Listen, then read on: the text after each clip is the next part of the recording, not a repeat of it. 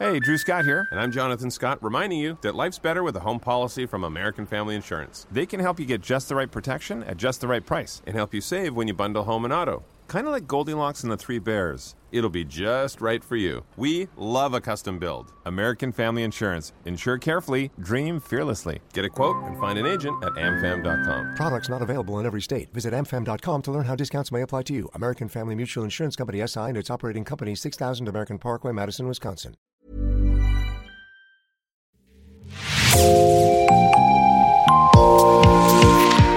Bonjour, c'est Jean Berthelot de l'Agleté, de l'équipe Podcasting. Bienvenue dans l'actu dans la poche, le podcast quotidien d'actualité du Grand Sud-Ouest signé Podcasting. Podcasting, ce sont des entretiens avec des journalistes de la région, mais aussi des séries, des longs reportages et des interviews.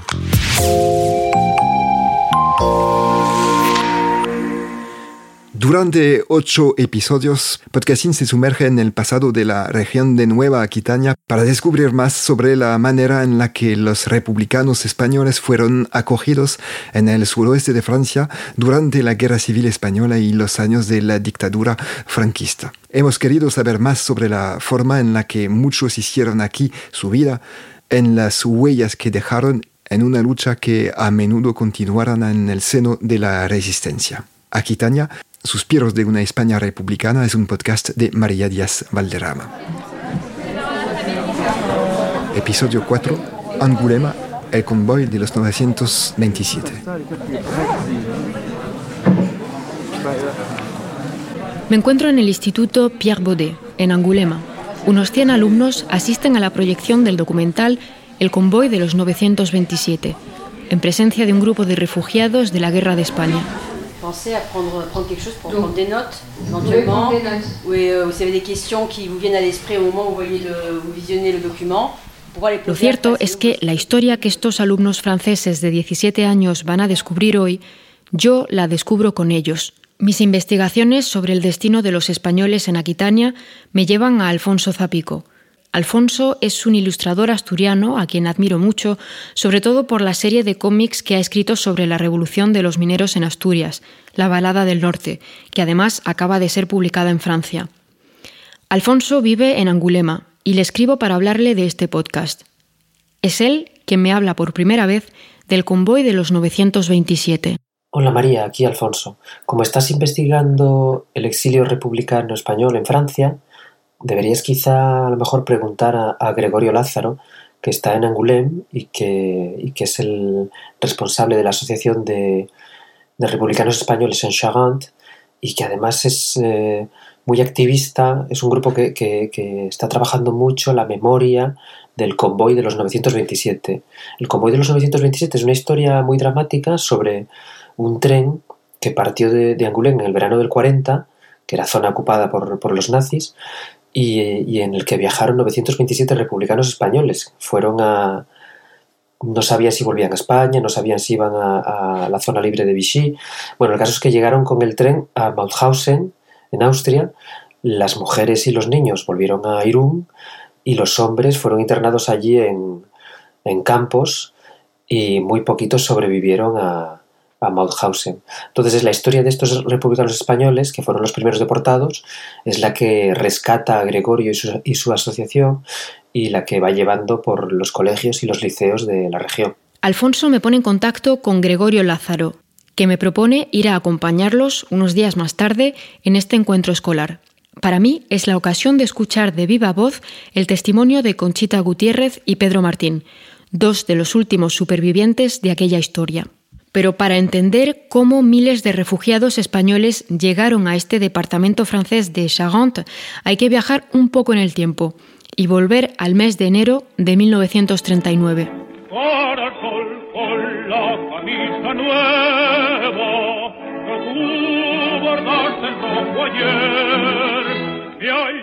A finales de enero de 1939, las tropas franquistas avanzan en Cataluña. La población, los soldados y milicianos fieles a la República, así como una parte del gobierno, huyen de Barcelona hacia la frontera francesa. Entre el 28 de enero y el 13 de febrero de 1939, medio millón de refugiados llegan a Francia, un país cada vez más hostil a la presencia creciente de extranjeros. La mayoría de los hombres, aunque también las mujeres, Son encerrados en campos improvisados en las playas del Mediterráneo. Argelès-sur-Mer y San Ciprián empiezan a ser delimitados con alambradas. Los propios refugiados tienen que construir las barracas en las que van a vivir durante meses. La falta de instalaciones sanitarias y agua potable crea enfermedades y miles de personas mueren en estos campos que llevan el lúgubre nombre de campos de concentración. Gregorio Lázaro es hoy el presidente de la Asociación de Españoles en Charente. Dolores Lara mi madre, Dolores Lara, era de Málaga. En el momento de la desbanda, en febrero de 1937, tiene que abandonar de forma precipitada Málaga en lo que se conoce como la carretera de la muerte, donde hubo miles y miles de muertos por los bombardeos de Mussolini y Hitler. Iba también mi abuelo, mi abuela, toda la familia, todos se fueron por la carretera de la muerte y pasaron por Alicante, Murcia, ahí nació mi prima. Mis dos primos nacieron en Barcelona. Toda la familia pasó la frontera en 1939, en mitad de un frío glacial y sin ir bien equipados. C'était mois de février 39, dans la froidure. Euh, euh, ils n'étaient pas très bien couverts, ils n'étaient pas bien équipés, quoi.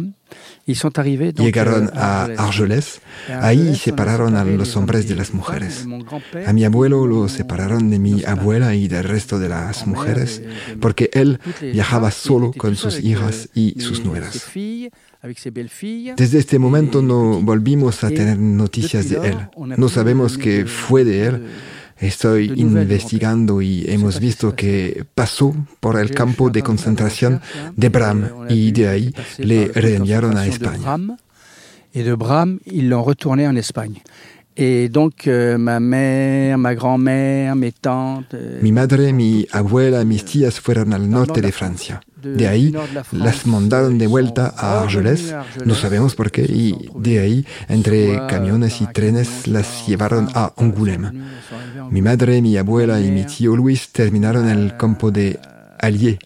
Mi madre trabajaba en casa de un doctor limpiando. Se enteraron de que había un tren que iba a salir. Et ils ont eu, ils ont eu, le, ils ont eu vent du, du départ d'un convoi. Había muchos rumores al respecto.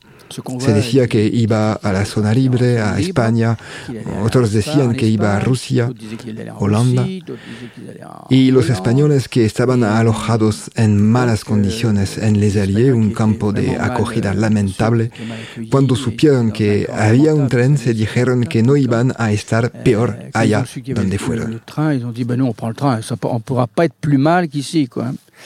Et par contre, euh, il y a beaucoup de gens qui sentaient que...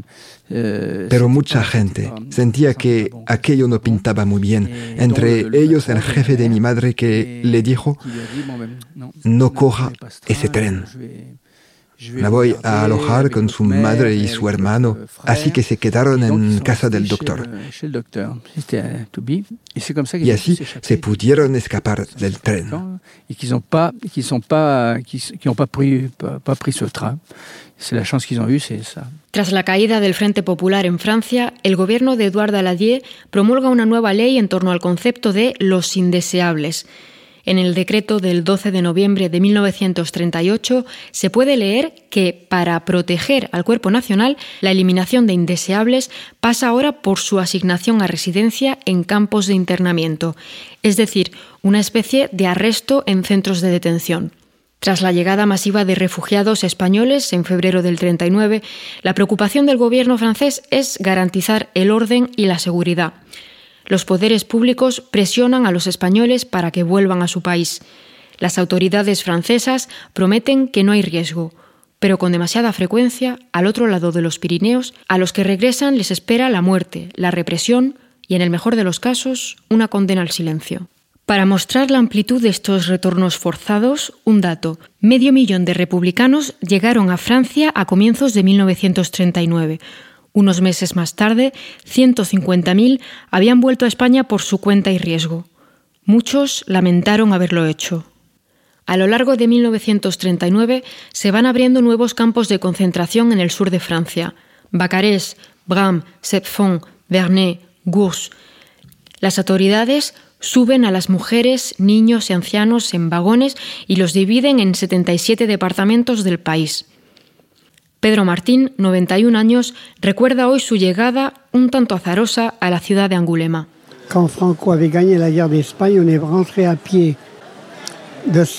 Cuando Franco ganó la guerra, anduvimos a pie desde San Paul de Mar hasta la frontera yendo en camiones o a pie. Hicimos eso durante 15 días. Atravesamos la frontera en medio de un frío glacial, en febrero del 39. Y allí nos montamos en trenes y acabamos en Angulema. El campo no estaba terminado en absoluto. No había baños ni nada. Cuando los alemanes llegaron, logramos refugiarnos en una granja para escondernos y pasé toda la guerra trabajando en una granja para trabajar. Mi madre, o la pobre, e, esas mujeres han sufrido mucho porque son, eran solas para criar los niños durante la guerra y trabajaba a 12 horas por, día. ¿eh? Porque ya estamos, teníamos hambre y ella nos traía sola. Mi madre, mi padre nos habíamos centrado en casa que al fin de 44, porque estaba en campo de concentración también, y después ha ido mejor, pero las madres han sufrido mucho, mucho. Mi hermano mayor murió en el campo. Eso traumatizó a mi madre de por vida. En Charente, 4.211 refugiados llegan en trenes durante los primeros días de febrero de 1939. Rápidamente, el antiguo campo de la Convolú es adaptado para acoger a 2.000 refugiados. A partir de julio, las autoridades instalan un nuevo campo en la carretera de Burdeos, el campo de Los Alliés. En una edición especial del periódico La Charente Libre, dedicado a la deportación, la periodista Michelle Schult escribe los campos instalados para los españoles fueron utilizados más adelante por el gobierno de Vichy como instrumentos de su política de exclusión de otros extranjeros indeseables, en particular de los judíos. Il y a un petit problème de, de timing là. Il nous reste plus d'une demi-heure, je crois. Euh, je voudrais juste vous présenter euh, Conchita, euh, qui a 93 ans. Donc, eux, ils sont, ils sont connus au camp de concentration de la, de la à Rennes. Conchita? Si Ah, moi, je viens debout. Hein. Je, ah, faut que tu micro. Moi, il faut que je grandisse. En el 36 empezó la guerra en España.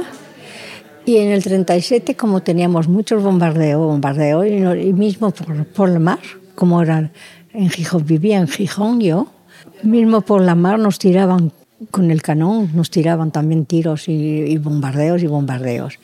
Y en Gijón dijeron, bueno, las mujeres y los niños vamos a hacerlos marchar a otro pueblo. Nos dijeron que nos llevaban a, a Inglaterra. Y nos reunieron éramos muchos, no, no puedo decir cuántos, porque como yo era pequeñita no me daba cuenta, tenía siete añitos. ¿eh? Nos escogimos el barco y una vez que fuimos en plena mar, nos atropelló Franco y nos arraisonné Franco. En el barco que registraron por todo, ¿eh? Y los niños nos metieron en, la, en la cala y nos dijeron marchar. Y cuando nos dijeron marchar, nosotros pensábamos ir a Inglaterra. Y no, eh, en debe de Inglaterra llegamos en Burdeos. Y en Burdeos nos, no, nos pusieron tableros. No podíamos poner un pie por el suelo de Francia. No, queríamos, no querían que pusiéramos un pie en Francia. Había vagones de animales. Nos metieron ahí en los vagones y nos trajeron a, a Cataluña, a Tárraga y era en 1937 y éramos refugiados en, en, en Cataluña. Hemos estado refugiados en los, conventos, nos metían en los conventos. Cuando Franco avanzaba, nosotros regresábamos. Y de Tarragá estuve en Lérida y de Lérida después estuve en Espinelvas. Y en Espinelvas, cuando estuvimos a llegar en Espinelvas, tuvimos un bombardeo terrible. Que mi madre la, la, bomba la enterró con, la, con todas las piedras y todo eso. Y el señor que corría detrás, delante mío, la, la, bomba, con un trozo de la bomba, le cortó el, el, cuello y se puso a correr sin cabeza, pero duró poco tiempo, ¿eh? se cayó enseguida. Yo me regresé y, fui a ver a mi madre, que estaba enterrada completamente. Quitamos todas las piedras que sabían, pero no, no, tenía, mi madre no tenía nada más, nada más que estaba un poquito, como un día en francés, de bleu, de plan bleu. Cuando Franco avanzaba, pues entonces nos marchamos para la montaña, los Pirineos, una nieve, era en 1939 con una nieve terrible, una tormenta de nieve horrible. Llegamos a Portbou y nos llevaron los gendarmes, estaban allí, que nos recogieron. Estuvimos dos días, me parece, que y a los dos días nos trajeron camiones, que subimos en los camiones y nos trajeron aquí a Anguleme. Y de Anguleme, pues eh, estuvimos en un garaje que era un, un coracol, como un coracol. Había llenitos de gente, estábamos en ese coracol. Y vieron que no podíamos estar todos ahí. Y es entonces que, que nos dijeron que había un, campo en Ruel y en ese campo nos llevaron a Ruel, donde hemos estado muy bien en ese campo. Nos han recibido muy bien. Yo creo que es el sitio que, que nos, han recibido muy bien. Y entonces después nos dijeron, bueno, teníamos los piejos, teníamos sarna, era, terrible. ¿qué? Y de ahí nos dijeron que nos, estaban haciendo otro campo y ese campo era el, campo del Dalí. Y cuando hemos llegado allí, pues nada, no había nada de hecho, ni tejo, ni todo. De, como había llovido y había nieve, el suelo no, no había nada, no. Hemos estado horrible en ese campo y después entró los alemanes y cuando llegaron los alemanes, como mi madre trabajaba con un fotógrafo, le dijo, no señora, no se marche usted, yo le voy a esconder. Durante días, en el mes de agosto de 1940, los rumores sobre el trayecto de un tren que supuestamente llevará a los refugiados a la zona libre, la zona no ocupada por los nazis desde junio del 40, se multiplican. Pero el trayecto real del tren es muy diferente. Y esa señora nos escondió a mi hermano, mi madre, mi hermana y yo. Estuvimos tres meses en su casa, escondido, a la campaña, a la Couronne, Y, este, eh, después de tres, de tres meses dijo, bueno, ya puede usted salir. Es de ahí que se llevaron la, gente que estaba en el campo a Matusen. Se llevaron a todos los españoles que estaban allí. Y por eso que yo me salva, por gracias a ese hombre, que le estoy muy agradecida por él. Voilà comment je suis arrivée en France. Voilà mes enfants. Si vous avez beaucoup de questions à me dire,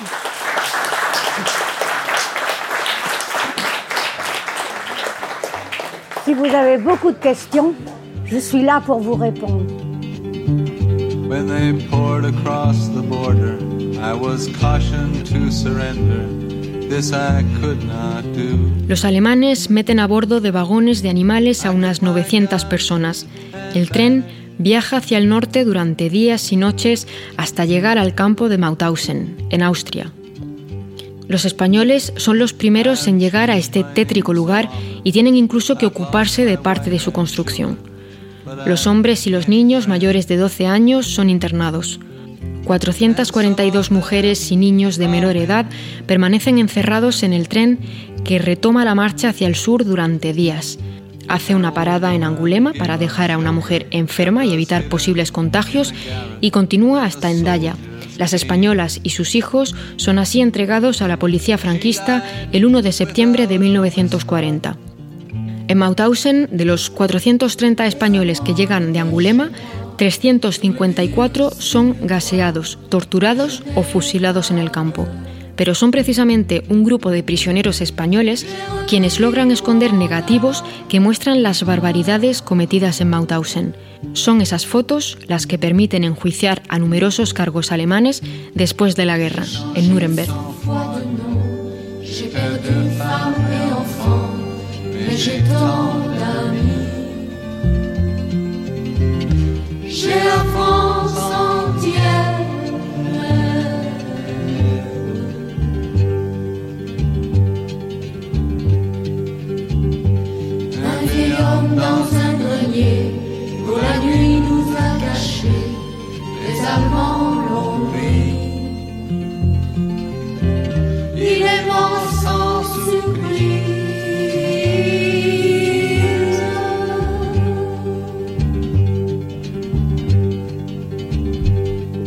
wind, the wind is blowing. Through the graves, the wind is blowing.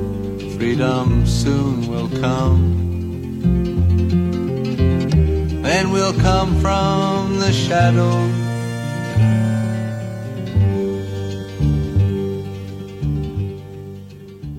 Como muchos vecinos de Angulema, Gregorio Lázaro y toda una generación descubrió lo que realmente había pasado con aquel tren gracias al documental de Montse Armengou sobre el convoy de los 927, realizado a principios de los años 2000. Nuestros padres no nos hablaron de lo que vivieron en la guerra de España, ni de los campos de concentración, un poco de Argelès, pero no querían pintar el cuadro tan negro.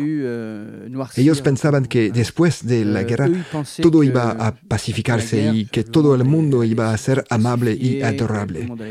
Para ellos se había acabado, habían perdido la guerra, pero había que recomenzar de nuevo en Francia y no nos hablaban de aquello. Tras la película, es verdad que los españoles empezaron a hablar. A partir de ahí, las lenguas se liberaron.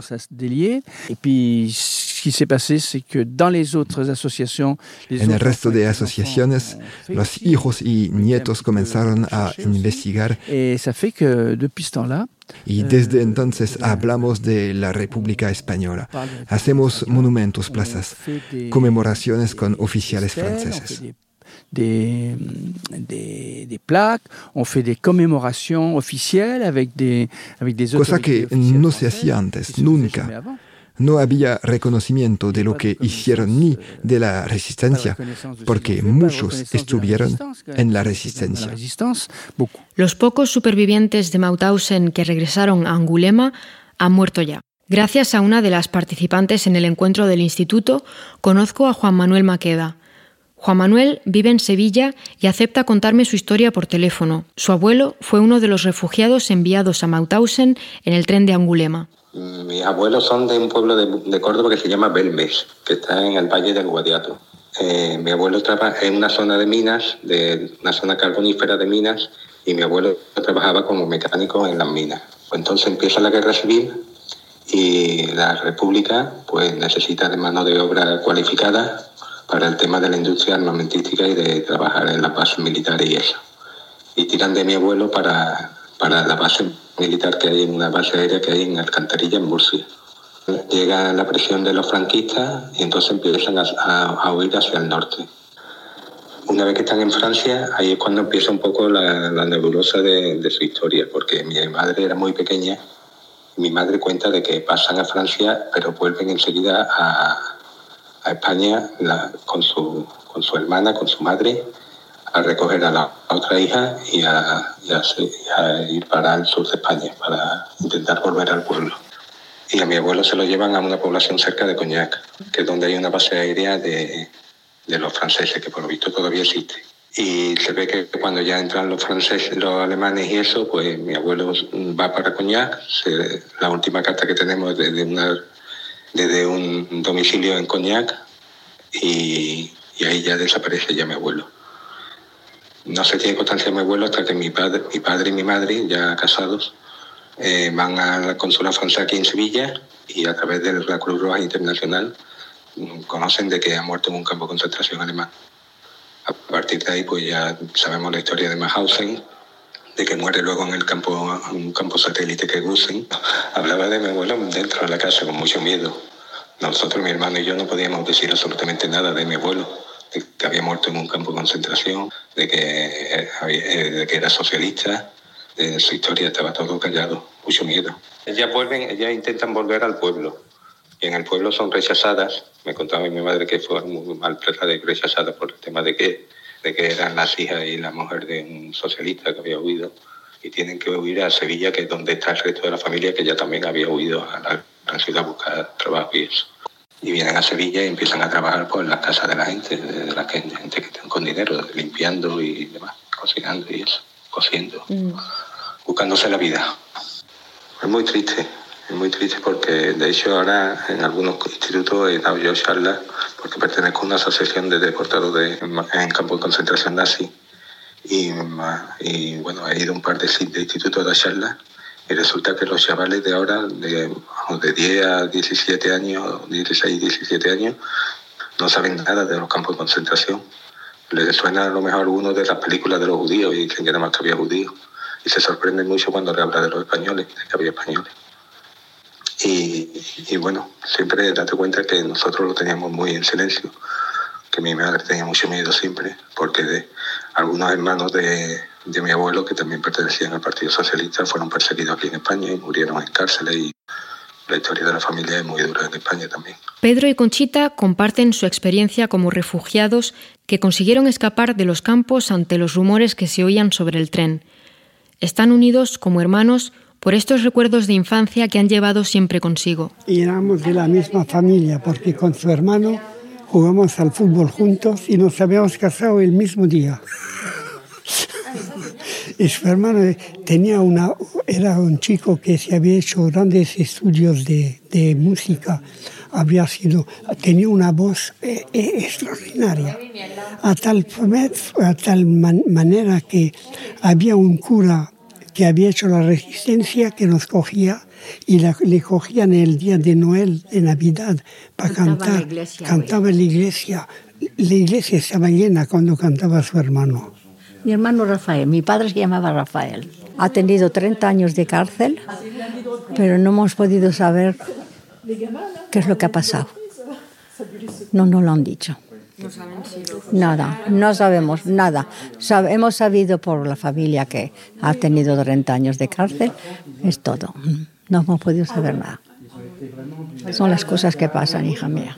Al hablar con estos hijos del exilio, me doy cuenta de que, en cierto modo, siguen viviendo en 1939.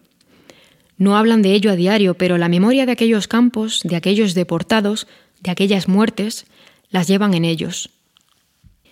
Conchita se acuerda todavía de la canción que cantaba y que escribió con el hermano de Pedro, Manuel, fallecido de niño durante aquel internamiento. La que hemos cantado con su hermano. ¿Quieres que te la cante? El refugio que está en las afueras, tanto y cuanto tiene que hablar, pues está lleno de refugiados, de lo bueno y algo más. Y algunas salen de noche por la ruta a pasear, y por mucho que se las engañe, poco caso han de dar tararatata. Las francesas nos envidian, yo le porque no tienen gracia y salero. Y los franceses tras de nosotros como borregos. Eso es la gracería de toda España. Y eso no los digo porque... En España, la historia del convoy de los 927 no es conocida pese a iniciativas puntuales como el documental de Monse Armengou. A partir de 1939, las mujeres y sobre todo los hombres internados en campos franceses fueron utilizados en compañías de trabajo forzado para compensar la falta de mano de obra en el contexto de la Segunda Guerra Mundial. Los alemanes tomaron el control de aquellos grupos para hacer construcciones militares como el Muro Atlántico, con bases submarinas y bloques de cemento en la costa oeste de Francia. Los refugiados españoles eran vistos por los alemanes como una amenaza. Les llamaban Rotspanier, rojos españoles. Antes de embarcar a los refugiados en el tren, la embajada alemana en Madrid había preguntado a las autoridades de la Nueva España de Franco qué hacer con aquellos refugiados capturados. El ministro de Exteriores y cuñado de Franco, Ramón Serrano Súñer, nunca respondió. El triángulo azul que los alemanes dieron a los 10.000 españoles internados en campos de exterminio significaba apátridas. Así consideraron los franquistas durante años a los compatriotas que se refugiaron en otros países. Hubo que esperar hasta 2019 para que el Estado español publicara la lista de los 4.427 españoles muertos en Mauthausen. Conchita no quiso jamás recuperar su nacionalidad. Su madre Nunca regresó a España. Nunca ha sabido hablar francés mi madre. Pero su Anguleme siempre le ha gustado estar aquí en Anguleme. Nunca ha ido a España mi madre. No volvió a España mi madre. Pedro y Conchita no eligieron Angulema cuando huían siendo niños, pero la adoptaron más adelante, como ciudadanos libres. Ambos hicieron su vida profesional en París. Conchita trabajó en Dassault y Pedro en una imprenta de periódicos. Pero cuando se jubilaron, decidieron volver a Angulema. Donde hacíamos los cables para, para el Concorde, la, lo Rafale. Todo eso yo Teníamos mucha suerte, que había mucho trabajo.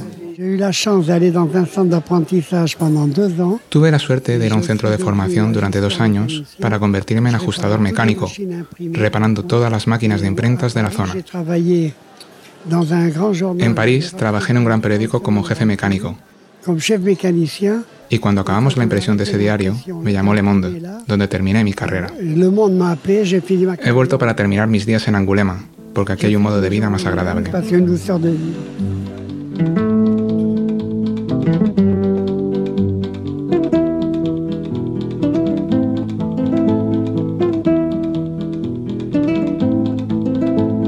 Viva la quinta brigada, rumba la rumba la rumba la. Viva la quinta brigada, rumba la rumba la rumba la. Que nos cubrirá de glorias, ay Carmela, ay Carmela.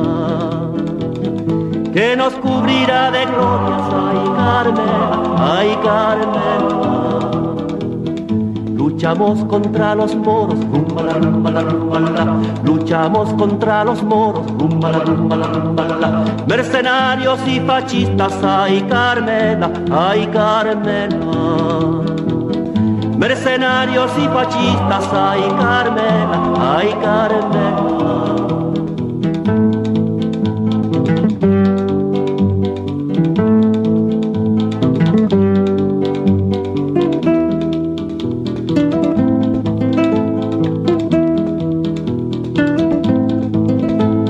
Ejército del Ebro, rumba la rumba la rumba la. El ejército del Ebro, rumba la rumba la rumba la. La otra noche el río cruzó, ay Carmela, ay Carmela.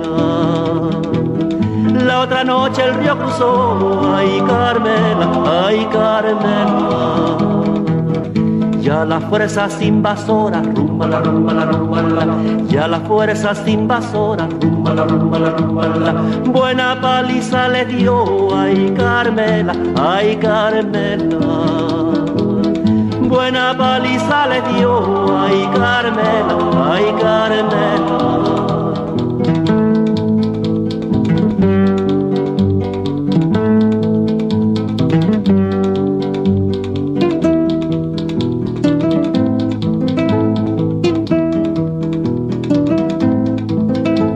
Los frentes de Granada, rumba la rumba la rumba la. En los frentes de Granada, rumba la rumba la rumba la la. No tenemos días lunes, ay Carmela, ay Carmela. No tenemos días lunes, ay Carmela, ay Carmela. Y tenemos días martes, rumba la rumba la rumba la. Y tenemos días martes, rumba la rumba la rumba la. Con los tanques y granadas, ay Carmela, ay Carmela. Con los tanques y granadas, ay Carmela, ay Carmela.